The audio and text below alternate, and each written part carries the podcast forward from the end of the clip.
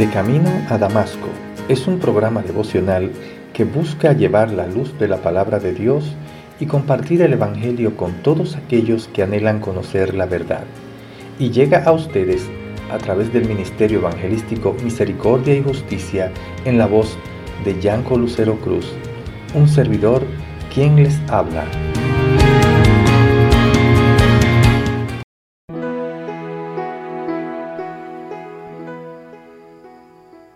Pero recibiréis poder cuando haya venido sobre vosotros el Espíritu Santo, y me seréis testigos en Jerusalén, en toda Judea, en Samaria y hasta lo último de la tierra. Hechos 1, 8.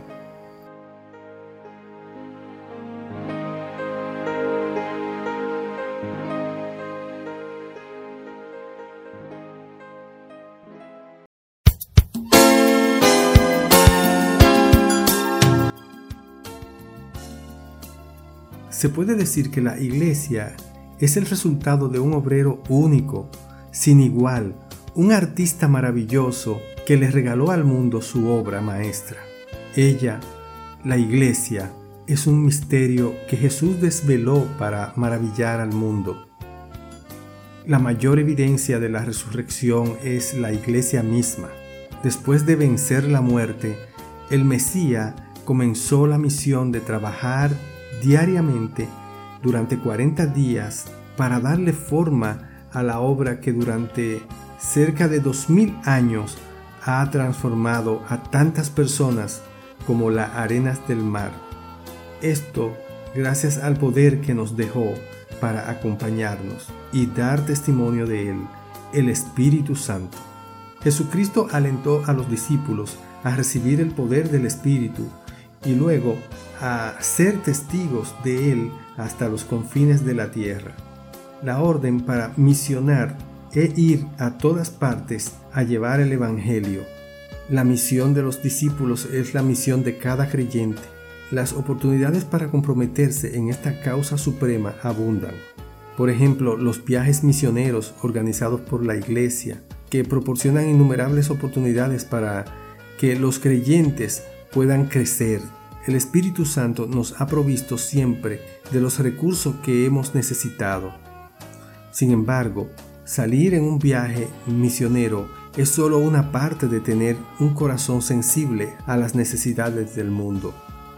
La mayoría de las iglesias contribuyen de manera regular a las misiones por medio de algún programa cooperativo o de algún tipo de ofrendas especiales. También debemos estar conscientes de la abundancia de oportunidad misionera que existen en nuestra propia Jerusalén. Las personas que viven en nuestras calles, ¿saben que usted es un creyente en Cristo? ¿Le conocen como una persona que se interesa por ellos y que satisface sus necesidades?